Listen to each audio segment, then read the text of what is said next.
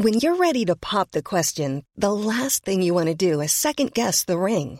At Bluenile.com, you can design a one-of-a-kind ring with the ease and convenience of shopping online. Choose your diamond and setting. When you find the one, you'll get it delivered right to your door. Go to Bluenile.com and use promo code LISTEN to get $50 off your purchase of $500 or more. That's code LISTEN at Bluenile.com for $50 off your purchase.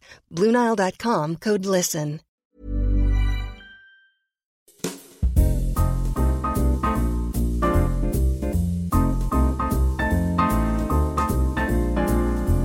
Hello, j'espère que vous allez bien. Aujourd'hui, je vous retrouve pour un nouvel épisode de Simple Caféine, un peu différent de d'habitude aussi, j'avoue. Et en fait, la vraie raison aussi, c'est que en ce moment, j'ai eu pas mal de visites de mes proches. Et c'est quelque chose sur lequel je voulais, entre guillemets, travailler, ou je voulais m'accorder plus de temps avec mes proches, plus dire oui plus facilement. Donc j'ai eu beaucoup de chance depuis le début de l'année. J'ai eu, en fait, je pense en, en quatre semaines, j'ai eu trois visites. Mon cousin est venu, vous avez pu euh, écouter le podcast Anecdote d'enfance avec Louis. Ma maman est venue le week-end dernier, c'était la première fois qu'elle venait depuis que j'ai emménagé à Paris et honnêtement ça m'a fait un bien fou. Franchement, passer du temps avec ses proches, du temps qualitatif qui vous fait sortir de genre votre mode de vie, qui vous fait même redécouvrir la ville dans laquelle vous habitez. En fait, je me suis rendu compte que je connaissais pas tant Paris que ça. Je vais toujours au même endroit, je me casse pas le cul à sortir, à visiter des musées, à faire des trucs qui, qui me diversifient et qui me font me rendre curieuse. Je sais pas si vous voyez ce que je veux dire. Et je me suis surtout rendu compte que faire ces activités-là, ça m'inspirait beaucoup. Dans mes contenus, dans ma façon de voir le monde, dans ma façon de faire les choses. Être enfermé dans une bulle, rester dans son confort, c'est jamais quelque chose de bon pour l'inspiration.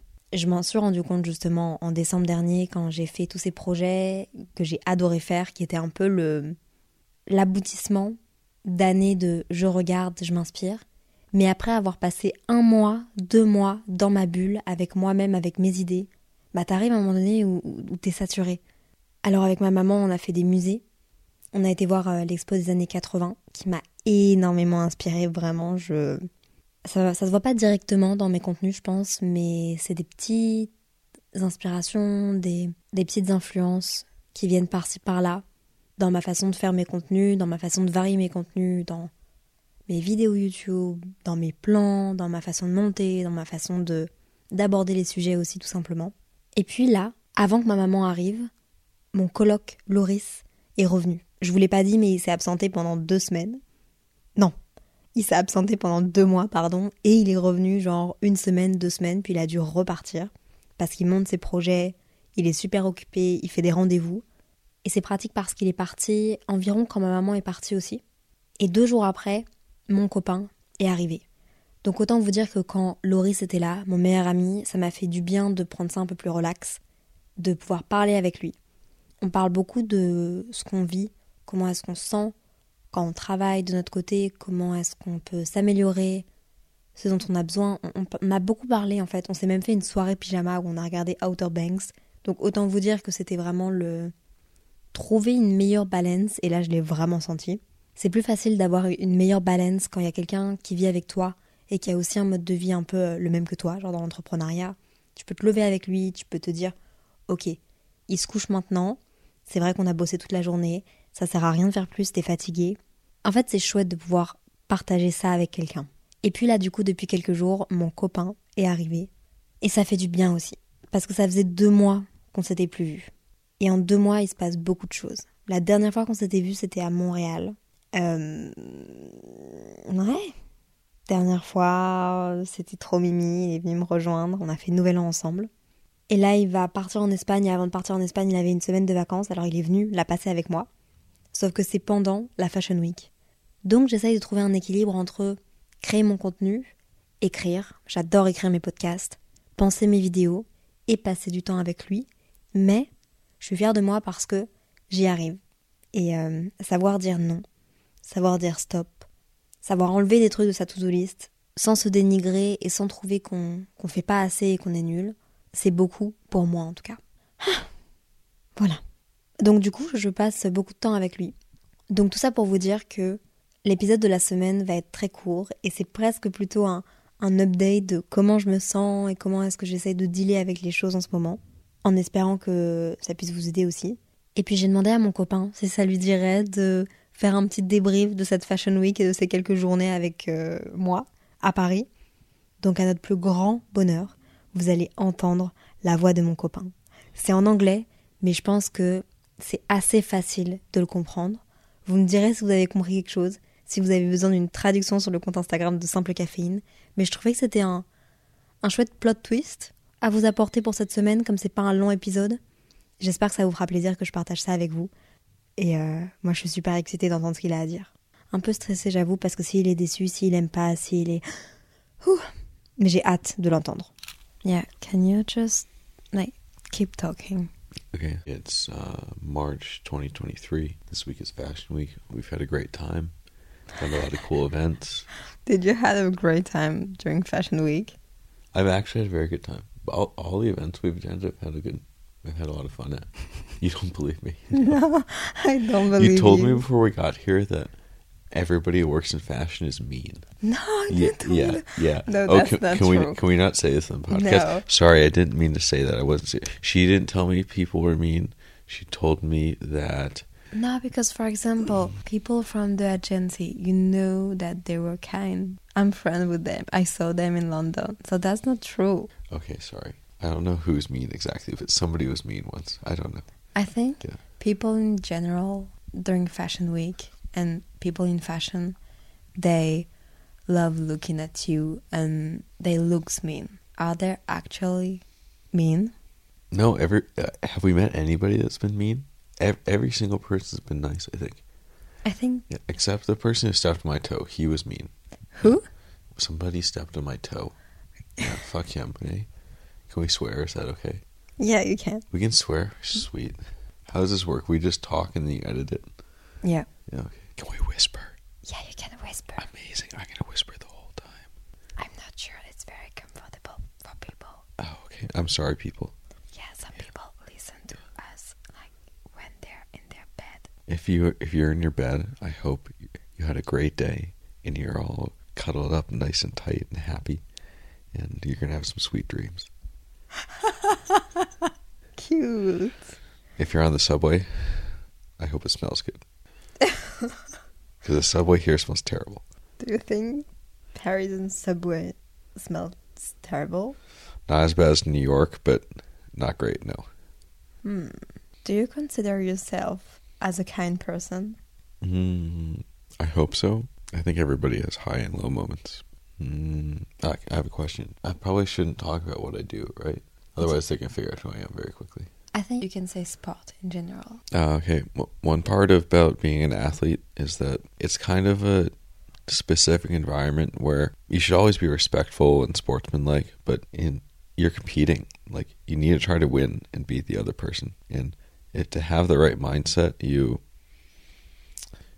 you need to be a little mean sometimes. What I enjoy about it is that it, all the tendencies that you have to be ambitious or aggressive, you get to channel all those in the moments you're competing, and then the rest of your life, you're it's outside of competition. It's a you should be nice in these moments. It's not you're not trying to beat somebody. You're not trying to win or take something that somebody else has. Everybody's on the same team when it's not during a game or a match or in competition. So mm. Wow.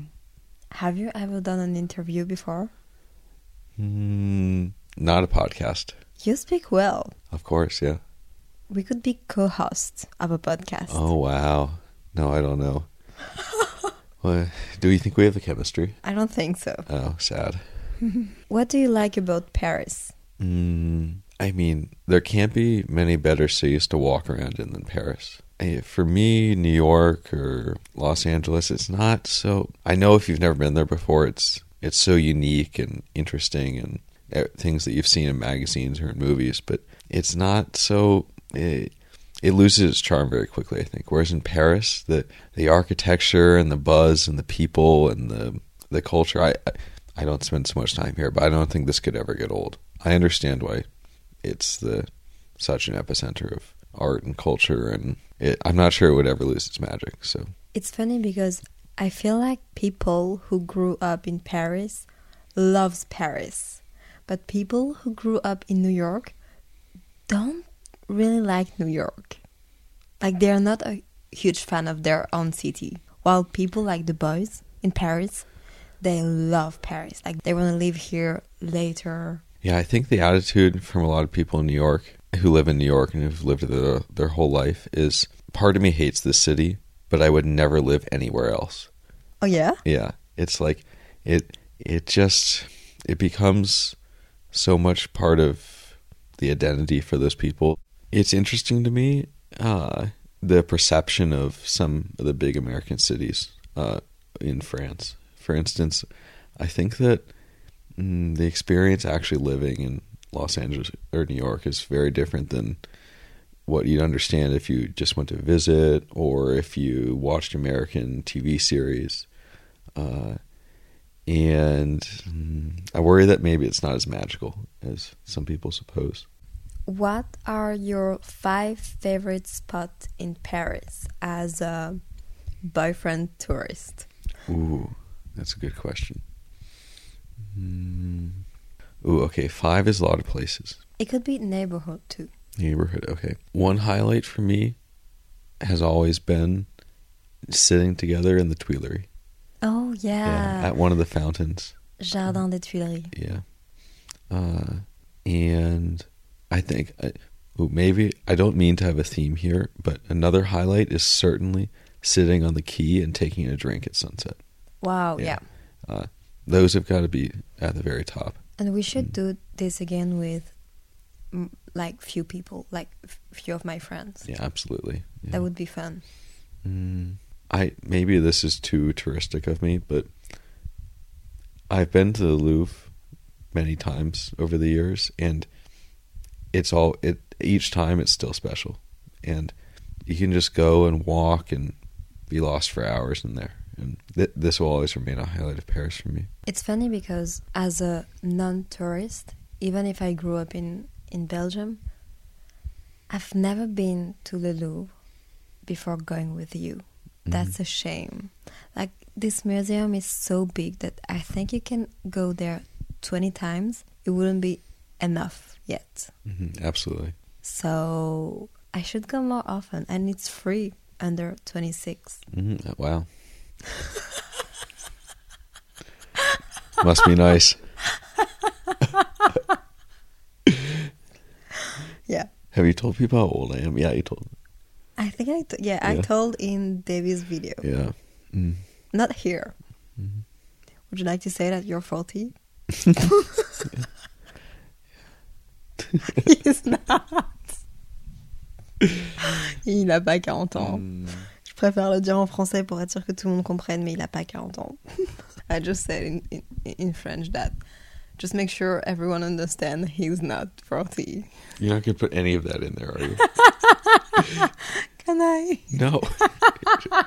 two more plays or two more places? What? What? No, three more plays. No, two. No. I said the Tuileries, the quay. Oh yeah, okay. And uh, two more places. Another thing uh, which I enjoy is it's great having a girlfriend who's so into sports. I really, when I get to a new city, love to run at, uh, for a workout, but also to explore the city.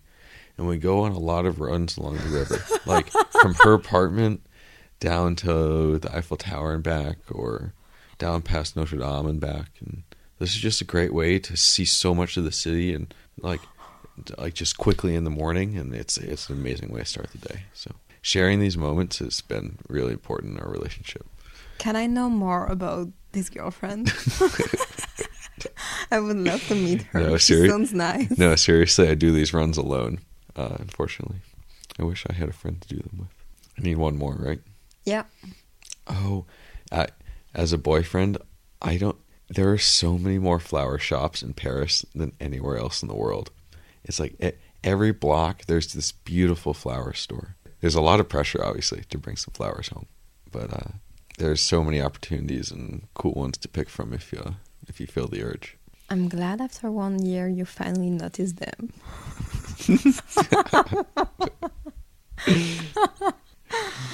mm.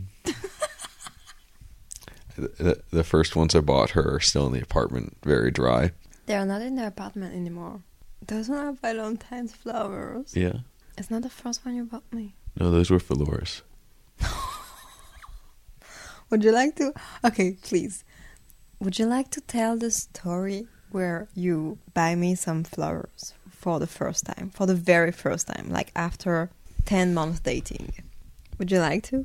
Well, it was um, it was the first time I was in Paris after after she and Loris moved into their new apartment together, uh, and I don't remember exactly the schedule. I think I think I was arriving to the apartment for the first time and No, bought some flowers. no. Okay, I'm gonna put the context. It was after two weeks, Loris and I moved to Paris together. You came visit, and the last day, you went to the gym. When you came back, you please continue. Ah, so I bought her some flowers, and when I got up to the apartment, Loris answered the door, and I was I was holding the flowers ready to give them to her, and as a joke, I just told Loris, "Oh, here, these are for you," and I don't think I realized how much less special this made this this made getting the flowers because she was so happy to get them, but they were for Loris. I was so happy to see him with flowers because I I'm obsessed with flowers. I really love flowers. Like flowers are very important in my family. So after 10 months of dating, talking about flowers, buying myself some flowers, he finally decided to like very nicely bring me some flowers. Loris opened the door. He gave him the flowers. Loris was like, ha ha ha, this is for me. And I felt so sad. But I felt sad and frustrated. How can I say that? Frustrated. It was a joke. They were obviously for you. Yeah, but yeah. My favorite part of getting you flowers is when you take them for a walk. The ne- the next day, the flowers you get to go for a walk all around Paris. They have a great afternoon, honestly. Yeah, It's just, yeah. yeah. That's what being a, a boyfriend influencer is. It's like a, taking flowers yeah. for a walk. she goes for a victory lap, basically. What? You go for a victory lap. What does that mean? Oh, it's like um, when somebody scores a goal in football and they run all around the pitch celebrating. That's a victory lap. That's it. Yeah. That's the victory lap of Yeah. the flowers you bring me. Yeah, exactly. Sports metaphor. Um, I think that's it. That's it. We're just getting started. Okay, please continue. I thought we. Oh, now I gotta ask you some questions now. Hmm Mm. In English? Should I answer in English or in French? Why haven't you taught me more French yet? She doesn't teach me any French. I've been trying to learn, and it's just you know. You should download Babbel. Oh, damn it! That was not the opportunity for a plug. You asked me to work on French and style. I think we're working on both. I've also asked her to help me learn how to pose in photos, and I get no help. That's not true. She only taught me how to take photos. That's true. That's but you don't want to be on, on picture, so Maybe if I knew how to pose better, I'd want to be in more photos. okay, fair enough. Anything to say about Fashion Week, the program, the lifestyle, how it works, how you feel, how I feel, how you follow? Would you come back? Will I ever see you again? Mm-hmm. Yes. Uh, oh, do you any hesitation? Oh, uh, I think we'll manage. Uh, uh, I've been first surprised at how friendly everybody's been during Fashion Week, and uh, the energy's been great. I've also a lot of the people I see on a daily basis are dressed kind of. Nope, can't say that. Whew. Okay, you need to be. You need to be careful what you say. eh? What, what, I was about to say that most of the people I see every day are dressed boring. that's not an insult. Yes, it is. No, you think so? Mm.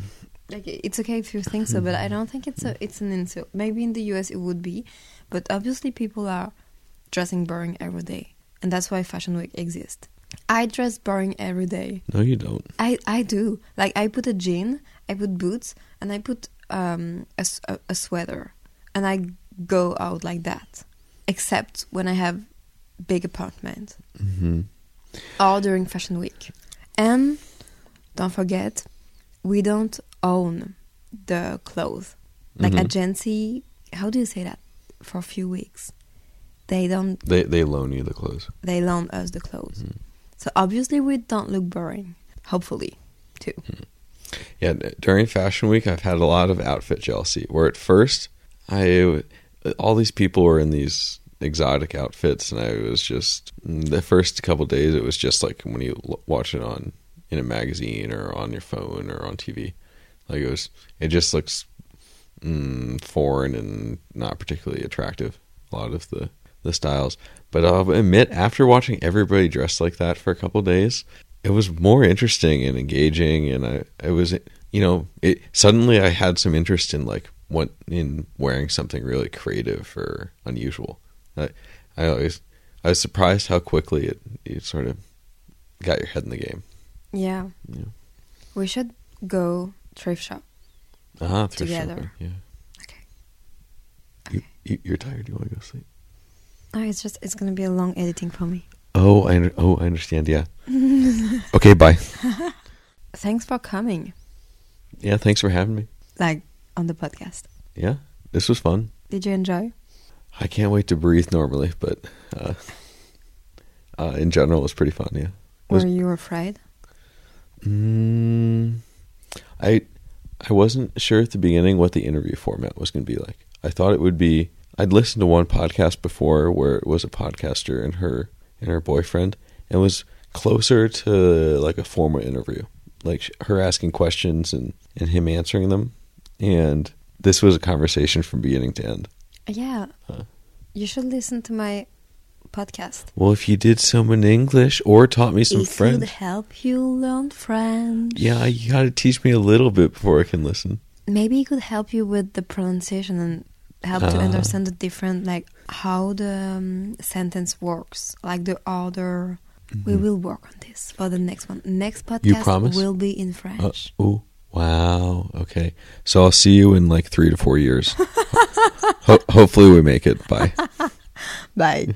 C'était mon anglais approximatif avec euh, mon copain. Merci d'avoir écouté. J'espère que vous aurez aimé. Je suis un peu gênée parce qu'il est à côté de moi et je suis en train de terminer ce podcast en français et il comprend pas ce que je dis. Mais j'espère que vous avez aimé ce petit moment. C'était euh, la surprise de la semaine. En tout cas, comme d'habitude, soyez bienveillants avec vous-même, avec les autres. SCS. À lundi prochain pour votre dose de caféine du lundi matin. Would you like to say bye? No. Bye.